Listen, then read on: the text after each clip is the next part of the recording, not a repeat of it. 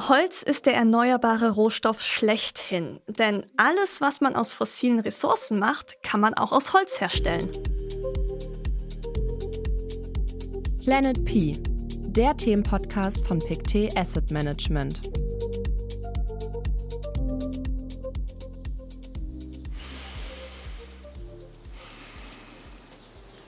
Ah, ist das schön, mal aus der Stadt rauszukommen. Wie ruhig das hier ist, Lara. Da bekommt man das Gefühl, mal richtig ein- und ausatmen zu können. Total. Und in dieser fast schon ja, meditativen Stimmung möchte ich natürlich herzlich unsere Zuhörerinnen und Zuhörer begrüßen zur neuen Folge von Planet P. Und auch von meiner Seite herzlich willkommen an alle Zuhörerinnen und Zuhörer. Heute hat es uns, wie ihr natürlich sofort gehört habt, in den Wald verschlagen.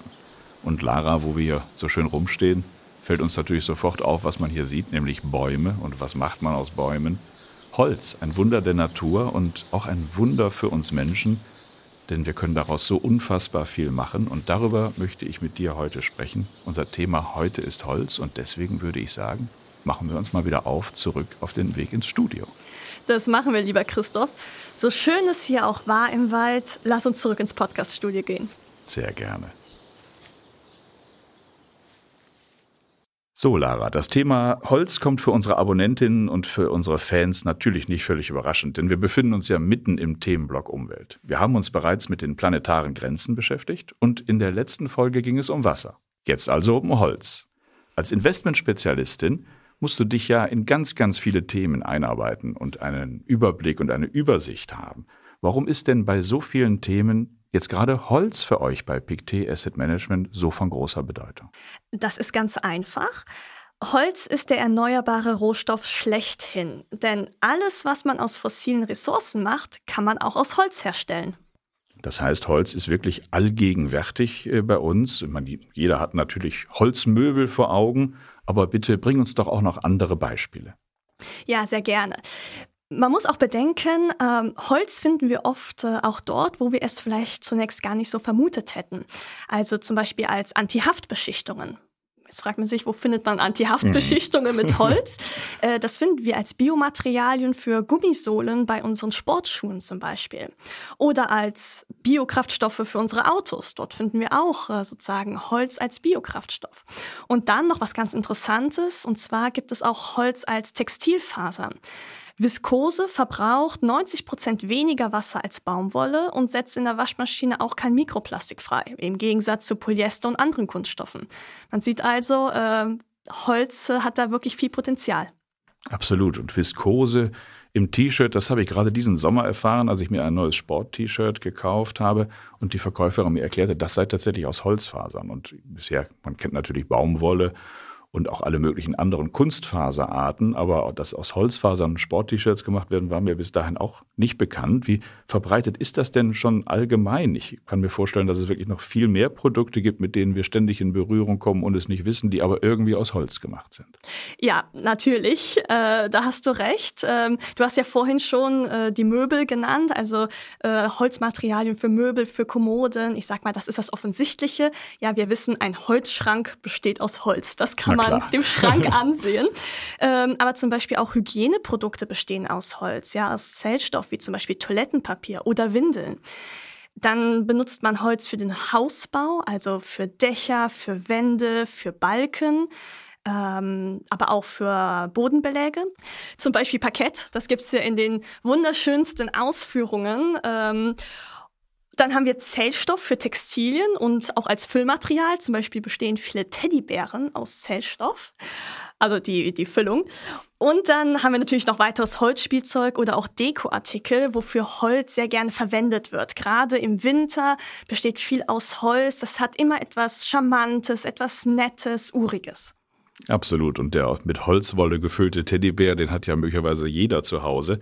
Was mir gleich aber noch als Werkstoff und Rohstoff einfällt, ist natürlich Holz im Brückenbau. Auch das gibt es ja schon seit vielen hundert Jahren. Ein sehr stabiles Material. Ja, ganz genau. Holz ist ein von der Natur entworfenes Hightech-Material. Schon lange bevor der Mensch den Stahlbeton erfand, hatte die Natur das Holz erfunden. Und gerade was neue Technologien angeht, äh, gerade im Massivholz, äh, wird der Bau von Hochhäusern aus Holz ermöglicht. Holz ist leichter, bis zu 75 Prozent kohlenstoffärmer schneller zu errichten und natürlich auch gesünder zum Leben und zum Arbeiten. Und damit man sich das vielleicht einmal bildlich äh, vorstellen kann, Entweder kennt man es aus Filmen oder für diejenigen, die schon einmal in Asien waren.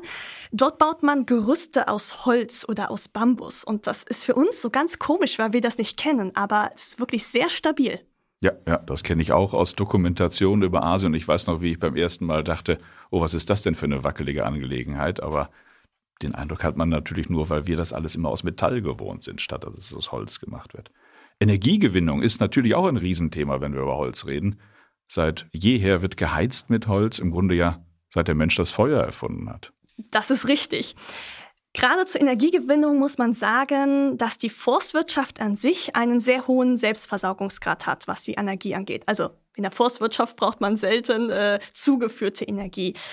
Denn Holz ist im Prinzip chemisch gespeicherte Sonnenenergie. Das haben wir der Photosynthese zu verdanken und äh, dann würde ich vorschlagen, machen wir einen kleinen Exkurs in den Biologieunterricht. Was war nochmal die Photosynthese? Sehr gut. Ähm, also das kann man sich so vorstellen. Eine Pflanze oder jetzt in unserem Fall ein Baum nimmt aus seiner Umgebung Wasser und Kohlenstoffdioxid, das ist das CO2, auf. Wasser über die Wurzeln und CO2 über die Blätter. Mithilfe von Energie, das ist dann in diesem Fall äh, das Sonnenlicht, was sozusagen kostenlos zur Verfügung gestellt wird, kann sie dann Glucose, also Zucker und Sauerstoff herstellen. Den Zucker braucht die Pflanze, um zu wachsen und der Sauerstoff ist dabei eigentlich nur ein Abfallprodukt was allerdings für uns Lebewesen ein sehr, sehr wichtiges Abfallprodukt ist. Ein absolut wichtiges Abfallprodukt, der Sauerstoff. Genau. Man kann also sagen, Wälder sind die Lunge des Planeten. Bäume speichern das CO2 im Holz und geben Sauerstoff an ihre Umwelt ab. Das heißt, der Wald kann sich im Prinzip selbst versorgen mit Bioenergie und gibt die überschüssige und grüne Energie ab für uns Menschen. Um auf deine Frage zurückzukommen, wie wir das für uns Menschen nutzen können, ähm, diese überschüssige grüne Energie, wie wir uns das vorstellen können, das ist in Form von ganz traditionellem Feuerholz oder den etwas moderneren Holzpellets, die wir dann wiederum zum Heizen verwenden. Ja, genau. Das ist eine Heizform, die auch bei meinen Freunden weit verbreitet ist mittlerweile. Wenn ich jetzt einmal auf deinen Arbeitgeber zurückkommen kann, Lara, also auf PicT Asset Management, ihr arbeitet ja, wie wir gelernt haben, dort nach dem Prinzip, wo sich Megatrends kreuzen, entstehen Themen. Um welche großen Entwicklungen handelte es sich denn beim Thema Holz, damit das Thema für euch zu einem Anlagethema wurde? Damit ein Thema und das dahinterliegende Anlageuniversum präzise und vor allem langfristig entstehen kann, schauen wir uns immer sogenannte Megatrends an. Megatrends sind sehr lange Trends. Wir sprechen hier von 25 Jahren plus, die nicht von jetzt auf gleich wieder verschwinden können, im Gegensatz zu einem Hype, sondern die lange unseren Alltag, unsere Welt begleiten, beeinflussen und entwickeln. Beim Thema Holz spielt natürlich der Umweltaspekt eine sehr große Rolle und hier finden wir die Megatrends Umweltqualität, Klimawandel, Ressourcenknappheit und Biodiversität, aber auch Ökosystemdienste. Auf das Thema Biodiversität werden wir ja noch eingehen. In der nächsten, der letzten Folge unseres Umweltblogs geht es ja um das Thema Regeneration. Ganz genau. Ein weiterer Megatrend sind zum Beispiel neue Materialien, also die Nachfrage nach Alternativen zu Plastik und Synthetischen steigt ständig. Geschätzt können 500 Millionen Tonnen Plastik durch Holz ersetzt werden. Und da sieht man einfach schon das ganz große Potenzial und äh, auch eine schöne Überleitung zum nächsten Megatrend, nämlich das Wirtschaftswachstum. Denken wir nur mal an den Onlinehandel. Verpackungen werden benötigt. Äh, man benötigt Ersatz für fossile Brennstoffe, die wir dann wieder in unseren Autos wiederfinden. Tja, und damit sind wir wieder mal mitten in der Stadt, wo die Autos fahren, wo aber auch vor allen Dingen viel bestellt wird und viele Verpackungen für die Lieferung benötigt werden. Bei vielen dieser Themen in unserem Podcast haben wir uns ja schon mit der Verstädterung beschäftigt, also mit der Urbanisierung, wie der Fachbegriff heißt, also diesem Prozess, dass die Menschen vom Land in die Städte ziehen. Das spielt hier dann auch eine große Rolle. Genau das tut es. Urbanisierung spielt auch hier eine große Rolle, denn ähm, mehr Menschen heißt mehr Produkte, zum Beispiel mehr Kleidung und auch ein höherer Verbrauch, sei es fürs Auto, für die Energie. Aber wenn man jetzt sozusagen an Urbanisierung äh, denkt, dann findet das nicht nur bei uns in Europa im Westen statt, äh, sondern man sieht auch einen steigenden Pro-Kopf-Verbrauch und vor allen Dingen auch eine steigende Lebensqualität in Schwellenländern. Und das muss auch erwirtschaftet und bedacht werden. Ja, der Markt, der hinter bewirtschafteten Wäldern und der sich hinter dem Thema Holz verbirgt, der ist wirklich gigantisch und er ist sehr, sehr groß, wichtig für die Wirtschaft, wichtig für die gesamte Weltwirtschaft. Lass uns mal zum besseren Verständnis jetzt in die Wertschöpfungskette beim Thema Holz einsteigen. Kannst du uns und unseren Zuhörerinnen einmal plastisch aufzeigen, wie die Bäume von unserem Waldbesuch am Anfang denn am Ende zum Beispiel zu einer Verpackung werden? Denn aus, anhand dieser Wertschöpfungskette, da ergibt sich ja erst das Anlageuniversum und das ist ja für die Anlegerinnen und Anleger die uns zuhören, so interessant. So ist es, aber keine Sorge, Christoph, genau diese Bäume von unserem Waldbesuch werden es wahrscheinlich nicht sein. Denn natürlich dürfen nur in bestimmten Gebieten Bäume für Wirtschaftszwecke gerodet werden. Das ist ein ganz wichtiger Punkt. Aber du hast recht, dass das Anlageuniversum sich an die gesamte weltweite Wald- und Holzwertschöpfungskette anlehnt. Da haben wir zunächst einmal einen Wald. Man muss jetzt bedenken, Wald ist nicht gleich Wald. Bewirtschaftete Wälder schauen sich genau an, welche Baumarten sie nebeneinander pflanzen, wie viel Abstand die Bäume zueinander haben, wann sie abgeholzt werden müssen und durch neue Bäume ersetzt werden. Das Wissenswerte ist nämlich, ein Baum hat je nach Art eine längere oder eine kürzere Lebenszeit. Nicht jeder Baum wird 100 Jahre alt. Irgendwann werden die Bäume genauso wie wir Menschen, anfällig für Krankheiten oder hören auf zu wachsen, weil sie ihr Maximum erreicht haben. Damit ist dann auch die Kapazität der CO2-Aufnahme und Speicherung irgendwann zu Ende und es macht ökologisch und auch wirtschaftlich Sinn, den Baum zu fällen. Dann ist es also gar nicht immer erstrebenswert, die Bäume stehen zu lassen und so lange wie möglich wachsen zu lassen. Aber wenn der Baum gefällt ist, dann kann er ja kein CO2 mehr aufnehmen. Das stimmt natürlich. Bei einem gut bewirtschafteten Wald wird auf ein Gleichgewicht verschiedener Baumarten und Alter der Bäume geachtet.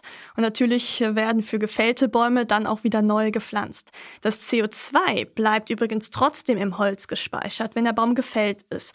Also ich kann vielleicht hier einmal ein Beispiel nennen, ein Tisch, ein Holztisch, den ich mir ins Wohnzimmer stelle oder wegen mir auch äh, für mein Büro benutze, ist gebundenes CO2. Mhm. Und bleibt auch gebunden in dem Möbelstück, das wir zu Hause haben. Genau. Und wie sieht es dann mit der Wertschöpfungskette aus? Also fangen wir mal an. Der Baum ist gefällt, das Holz liegt vor dir als Sägewerksbesitzer, wie geht es weiter? Genau. Also aus dem Wald äh, kommen die abgeholzten Bäume und äh, dann unterscheidet man einmal zwischen Bauholz und Zellstoffholz. Das Bauholz, das geht direkt weiter in ein Sägewerk, äh, wird äh, direkt zu Schnittholz und Holzpaneelen verarbeitet und dann eingesetzt für den Hausbau, für Dächer, für Wände, für Balken das, was ich gerne möchte. Wenn ich Zellstoffholz habe, dann geht es weiter in verschiedene Fabriken, zum Beispiel in ein Zellstoffwerk oder in ein Papierwerk oder auch in eine Bioraffinerie. Wenn wir bei der Bioraffinerie bleiben, äh, dort entstehen dann Biokraftstoffe und Biochemikalien und das finden wir dann nachher äh, sozusagen als Biokraftstoff. Das Autobeispiel, das du uns eben gebracht hast, genau. Ganz ja. genau, also daher kommt sozusagen der Biokraftstoff. Wenn ich jetzt etwas anderes herstellen möchte, zum Beispiel Klar, aus einem Papierwerk kommt als Produkt Papier raus, äh, aus einem Zellstoffwerk äh, dann der Zellstoff und das geht dann weiter in ein anderes Werk und ähm, da werden dann sozusagen die Endprodukte äh, produziert, zum Beispiel das Toilettenpapier, die Windel oder die Holzverpackungen. Eine lange und reichhaltige Wertschöpfungskette ist das, die an ganz vielen Stellen interessante und spannende Anlagemöglichkeiten bietet. Ich habe mir jetzt mal ein paar Notizen gemacht, Lara und hier aufgeschrieben, was denn so diese Subsegmente und Triebkräfte sein können, an denen sich die Investoren orientieren. Und korrigiere mich gerne, aber dann haben wir natürlich erstmal den Wald. Also man kann investieren in Wald, Waldbesitzer. Man kann investieren in die Produktion von Holz, die vielen Möbelbeispiele, die du uns gebracht hast. Im Hausbau, wo Holz vorhanden ist und eingesetzt wird, kann man sein Geld anlegen. Und natürlich der große Bereich Zellstoff der in so viele Unterprodukte wandern kann, in Hygieneprodukte wie Windeln und Taschentücher, in Verpackungen und Kartons oder natürlich auch immer noch in Papier, das wir brauchen. Wir befinden uns ja mitten im Oberthema Umwelt und Holz als nachhaltiger Rohstoff spielt da eine entscheidende Rolle. Du hast uns ja so anschaulich erklärt, wie die Wälder CO2 speichern und die einzelnen Bäume und damit natürlich dazu beitragen, dass der CO2-Anteil nicht weiter steigt. Kann man sagen, dass die Holzunternehmen sich in einem sicheren Bereich aufhalten? Ja, grundsätzlich ist das so. Und das liegt an der Art und Weise, wie Wälder von Natur aus mit dem Planeten zusammenarbeiten. Und hier kann man drei Punkte nennen. Den ersten, den haben wir eigentlich schon besprochen, nämlich die CO2-Aufnahme und Speicherung.